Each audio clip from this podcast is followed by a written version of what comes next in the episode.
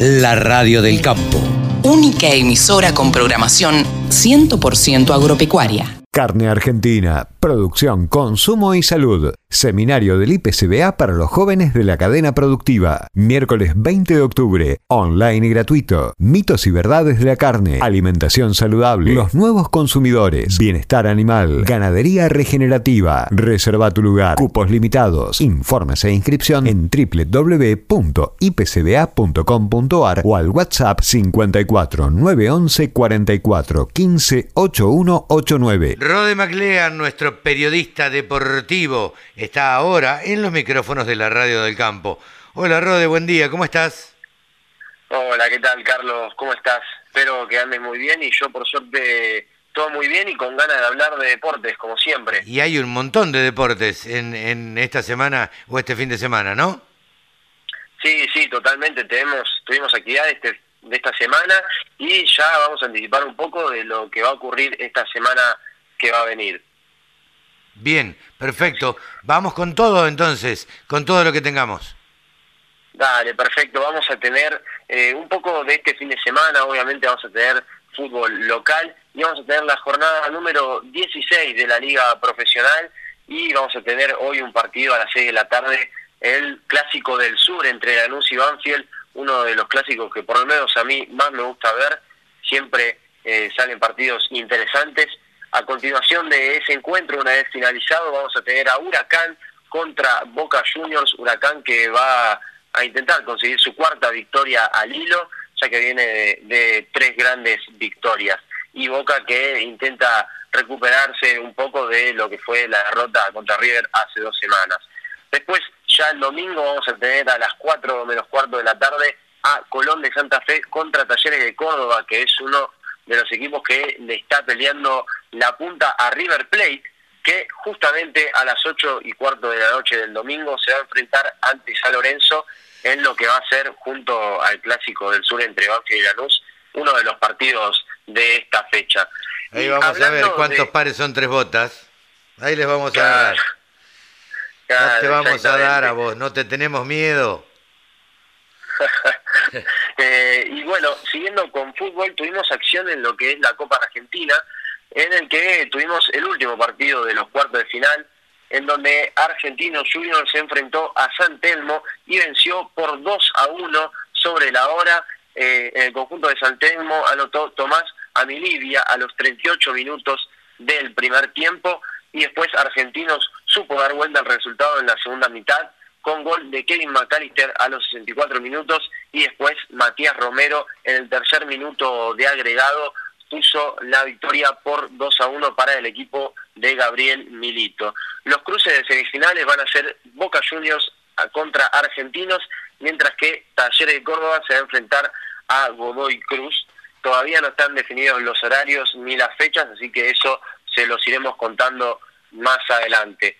Cambiando de deporte, tuvimos acción en lo que es el tenis, tuvimos el Master 1000 de Indian, Indian Wells. ¿no? Eh, exactamente, uno de los Masters eh, más importantes que tiene el tenis, y Diego Schwartzman pudo llegar hasta cuartos de final, perdió contra el británico Cameron Norrie en dos sets, 6-0, 6-2, la verdad que un resultado que dejó muy mal parado a Schwartzman, que venía de hacer un gran partido de octavo de final contra el noruego Casper Lund, que lo venció en dos sets por 6-3 y 6-3. Pero no estuvo fino en el saque, tuvo un muy mal comienzo y en el desarrollo del juego no se supo imponer al británico.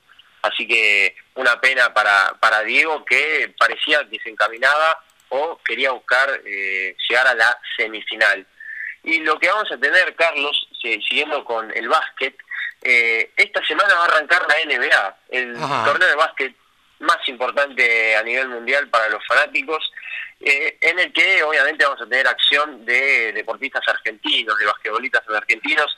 Estamos hablando de Leandro Bolvaro, Gabriel Leck y Facundo Campazo. Leandro Bolvaro, que juega para los Minnesota Timberwolves, jugará contra los Houston Rockets este miércoles a las 9 de la noche. Una hora más tarde, Oklahoma City, City Thunder, el equipo de Gabriel Leck, se enfrentará a Utah Jazz y jugará a las 10 de la noche, hora argentina, obviamente. Y una hora después, a las 11 de la noche, va a jugar Facundo Campazo con los Denver Nuggets frente a los eh, finalistas de la última del último campeonato, Phoenix Suns.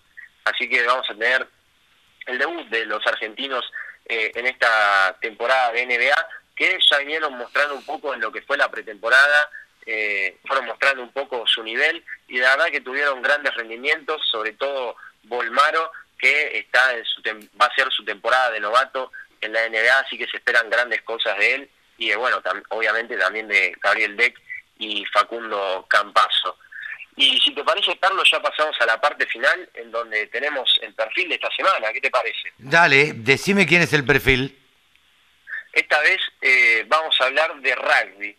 Y si hablamos de rugby, es imposible no mencionar a Agustín Pichot, quizás ah, eh, el jugador de rugby argentino más, más importante de estos últimos tiempos, sin duda, eh, que fue muy influyente desde el juego y también una vez retirado eh, desde la parte dirigencial para poner al rugby argentino en lo más alto o posicionarlo también en grandes competencias.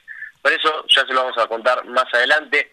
Agustín Pichot nació el 22 de agosto del 1974 en la ciudad de Buenos Aires. Siempre se desempeñó como medio scrum en lo que es la cancha de rugby. Debutó en el CASI, en el Club Atlético San Isidro, en el año 1992 y allí estuvo hasta el año 1997. Luego se fue al viejo continente a probar suerte, fue al Richmond Rugby Club, en el que en las tres temporadas que permaneció allí se pudo convertir en el primer capitán extranjero de ese equipo en lo que fue de su historia hasta ese momento. Así que eso habla de su gran capacidad de liderazgo, incluso en un equipo extranjero y de habla inglesa. Después tuvo un pequeño paso por el Bristol de cuatro temporadas y luego recayó en el Stade François, equipo francés, en el que estuvo desde el año 2003 a 2007 y el mismo año que llegó ganó el campeonato local eh, y eso fue el único título que consiguió a nivel clubes y después ya pasando a su carrera con los Pumas disputó cuatro mundiales el de Sudáfrica 1995, en el que lamentablemente Argentina perdió eh, en la fase de grupos. Luego al siguiente mundial, Gales 1999, Argentina llegó hasta cuartos de final, pero perdió contra Francia, que es una, una selección muy importante respecto al rugby. Y, eh, pero el mundial más interesante de Argentina eh, y en el que mejor se desempeñó Agustín Pichot fue el de Francia 2007, en el que eh, venció en la fase de grupos a Francia, justamente en el partido inaugural de ese mundial, luego a Georgia, Namibia e Irlanda, luego en cuarto de final vencieron a Escocia y en semifinales vencieron eh, perdieron perdón, contra Sudáfrica, que posteriormente terminaría siendo el campeón de ese mundial. Luego en el tercer y cuarto puesto Argentina logró volver a vencer otra vez a Francia eh, y se quedó con el tercer puesto de ese mundial, que hasta ahora ese, ese campeonato es considerado como en el que mejor Argentina se desempeñó y en este Agustín Pichot fue el capitán del equipo y sin duda fue un mundial memorable para tanto para la Argentina como para su carrera. Y hablábamos antes, Carlos, de, de que una vez ya retirado eh, había tenido una gran influencia en el rugby argentino y es que eh, fue vicepresidente de la World Rugby, que para quienes no sepan es la, asociación internacional, digamos, de rugby que eh, organiza el rugby a nivel mundial.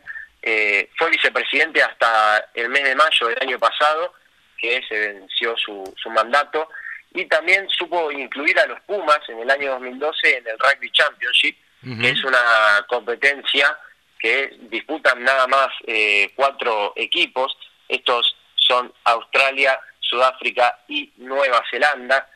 Y también supo incluir a la franquicia de los, de los Jaguares en el año 2016 en el torneo de Super Rugby. Así que, sin dudas, eso demuestra... Una vasta trayectoria la de Agustín Pichot. Sí, totalmente, totalmente. Además de eh, unos premios individuales que él recibió, con, eh, que son los premios CONEX, lo recibió en el año 2000 y en el año 2010 que lo que detallaban que había sido el mejor rugby de la década a nivel argentino, obviamente. Y en el año 2011, dos años después de su retiro, eh, fue incluido en el Salón de la Fama de la World Rugby. Así ah, que, sin dudas, eh, eso, si había dudas, eh, esto refleja la importancia de Agustín Pichot, tanto como jugador como dirigente del rugby a nivel mundial. Sí, sí, claro. No solamente en la Argentina tuvo éxito, sino en, en todo el mundo. Eh, Rodi, te agradezco muchísimo esta columna de deportes.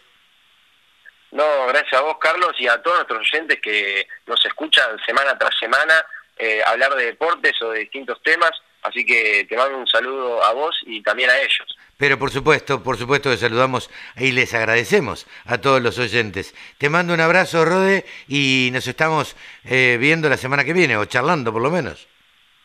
Sí, totalmente. Un abrazo, Carlos. Rode MacLean, nuestro periodista deportivo, aquí en la Radio del Campo. Carne Argentina, producción, consumo y salud. Seminario del IPCBA para los jóvenes de la cadena productiva. Miércoles 20 de octubre. Online y gratuito. Mitos y verdades de la carne. Alimentación saludable. Los nuevos consumidores. Bienestar animal. Ganadería regenerativa. Reserva tu lugar. Cupos limitados. Informes e inscripción en www.ipcba.com.ar o al WhatsApp 54 911 44 15 8189 www.laradiodelcampo.com La radio que te acompaña a las 24 horas.